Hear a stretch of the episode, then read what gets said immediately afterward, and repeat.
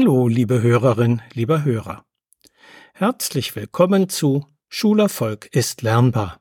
Hören Sie heute aus meinem gleichnamigen Buch einen weiteren Sachtext mit dem Titel Schulangst. Angst vor der Schule hat es schon immer gegeben, genauso wie Angst überhaupt. Angst ist eine Farbe unseres Lebens, sagte einst der Psychoanalytiker Horst Eberhard Richter, der von 1923 bis 2011 lebte. Sie ist ein elementar wichtiger Bestandteil des Menschseins, denn sie warnt uns vor Gefahren und kann damit unser Leben retten. Wenn wir Angst bekommen, dann erhöhen sich durch die plötzliche Ausschüttung von Hormonen, dem sogenannten Adrenalinstoß, Herztätigkeit und Blutdruck, so dass der Körper zur Aktivität, zu Kampf oder Flucht bereit ist. Auch in der Schule kann Angst aktivierend wirken, wenn sie nicht zu groß wird.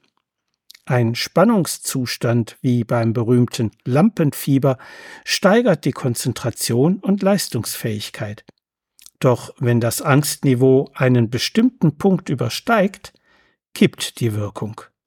Kalter Schweiß, Hände zittern, das Abschalten des Frontalhirns, das sogenannte Brett vor dem Kopf, und im Extrem sogar Kontrollverlust über die Schließmuskeln, so dass es vor Angst in die Hose geht. Sind leistungsblockierende Folgen. Vor allem das Abschalten des Vorderhirns ist in der Schule fatal, denn dann fällt einem all das nicht mehr ein, was man gestern noch wusste. Wenn die Situation schließlich vorbei ist, schlägt man sich oft genug mit der flachen Hand gegen die Stirn. Ach Mensch, das hab ich doch gewusst. Wieso ist mir das denn nicht eingefallen? Die erhöhte Kampf- oder Fluchtbereitschaft des Körpers hingegen nützt in dieser Situation leider überhaupt nichts. Mehmet sitzt vor seinem Mathe-Test und ist verzweifelt. Um ihn herum wird eifrig gerechnet und geschrieben. Aber er kann im Augenblick nicht mal die einfachsten Aufgaben lösen. Oh Mann, denkt er, wenn das jetzt wieder eine Fünf wird. Mama war schon beim letzten Mal so traurig, und Papa wird mir dann das Fußballtraining verbieten, wie er gedroht hat. Dabei habe ich doch jeden Tag geübt und gestern noch mal zwei Stunden extra. Ich glaube, ich bin zu blöd für Mathe. Vieles kommt bei dem Jungen zusammen. Die Familie stammt aus der Türkei.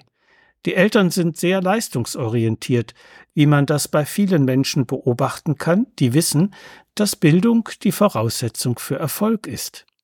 Drill und Training halten sie für die richtigen Mittel, wie im Sport, so auch beim Lernen.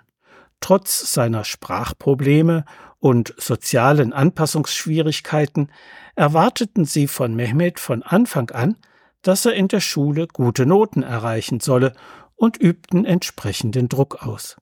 Die natürlichen und zwangsläufigen Anfangsprobleme ihres Sohnes, die ihn verunsichert hatten, denn in der Türkei war er in den ersten zwei Schuljahren ein guter Schüler gewesen, machen ihnen Sorge.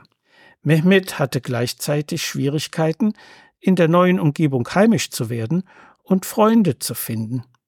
Manche Mitschüler hänselten ihn wegen seiner Sprache und als bekannt wurde, wie viel er täglich für die Schule lernt, wurde er von einigen als Streber verspottet.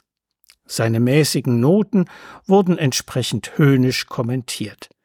Und so entwickelten sich schleichend Versagensängste und Selbstzweifel. Darum hilft Mehmet auch das Pauken nicht mehr, sondern es verstärkt nur den blockierenden Stress. Schulangst ist eine Reaktion auf Gefahren oder Bedrohungen, die ein Kind bzw. Jugendlicher im Zusammenhang mit Schule erlebt oder empfindet. Sie kann also auch zu Hause bei den Hausaufgaben oder beim Lernen auftreten. Am Wochenende und in Ferienzeiten geht sie zurück und kann sogar ganz verschwinden. Es gibt mindestens neun verschiedene Arten von Schulangst. Schullaufbahnangst ist die vor schlechten Zensuren, vor dem Sitzenbleiben oder Schulversagen.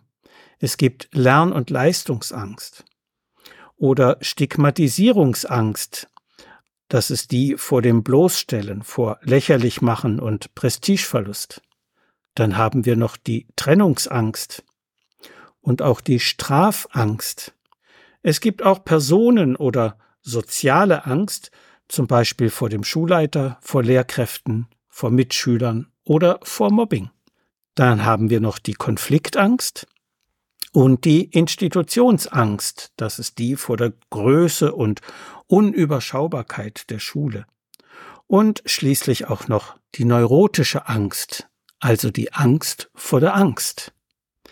Immer wenn Eltern beobachten, dass ihr Kind sich in seinem Verhalten auffällig verändert, immer wieder Sorge wegen bestimmter Mitschüler oder Lehrer äußert, schlechte Noten befürchtet, unruhig schläft oder schlecht träumt, den Appetit verliert oder morgens unter Übelkeit leidet, sich vielleicht sogar mehr und mehr zurückzieht, dann könnten Ängste im Spiel sein. Selten reden Kinder unbefangen darüber. Normalerweise verbergen sie ihre Angst.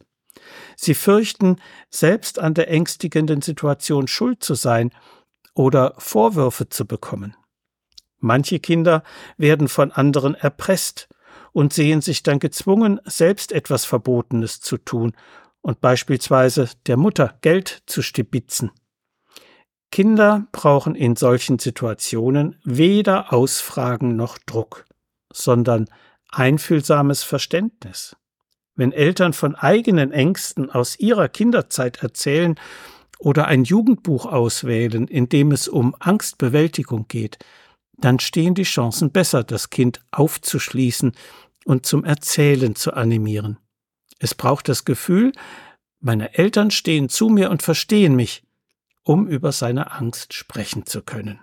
Haben solche Versuche jedoch keinen Erfolg und halten die Auffälligkeiten länger als sechs Wochen an, dann sollten Eltern nicht zögern, sich um Beratung zu bemühen. Bei Lern- und Leistungsängsten helfen Beratungslehrer sowie die schulpsychologischen Dienste weiter. Bei anderen Ängsten gibt es Unterstützung in einer Erziehungsberatungsstelle. Sind die Ängste so groß, dass das Kind den Schulbesuch zu verweigern beginnt, dann sollten Eltern sich vom Kinderarzt möglichst rasch an einen Kinderpsychiater oder an die kinderpsychiatrische Ambulanz einer Klinik überweisen lassen. Die heute üblichen Behandlungsansätze packen die Probleme an der Wurzel und helfen Kindern, ihre Angst nicht nur zu überwinden, sondern sogar an ihr zu wachsen und mehr persönliche Stärke zu gewinnen. So viel für heute. Sie finden viele weitere interessante Erziehungsgeschichten und hilfreiche Sachtexte in Schulerfolg ist lernbar. Medu Verlag Dreieich. Wenn Sie Fragen zur Schule und Lernen haben oder meine sonstigen Bücher und Materialien bestellen möchten, können Sie gerne über meine E-Mail-Adresse info schulberatungsservice.de oder über die Webseite www.schulberatungsservice.de Kontakt mit mir aufnehmen. Alles Gute und bleiben Sie gesund. Ihr Detlef Träbert.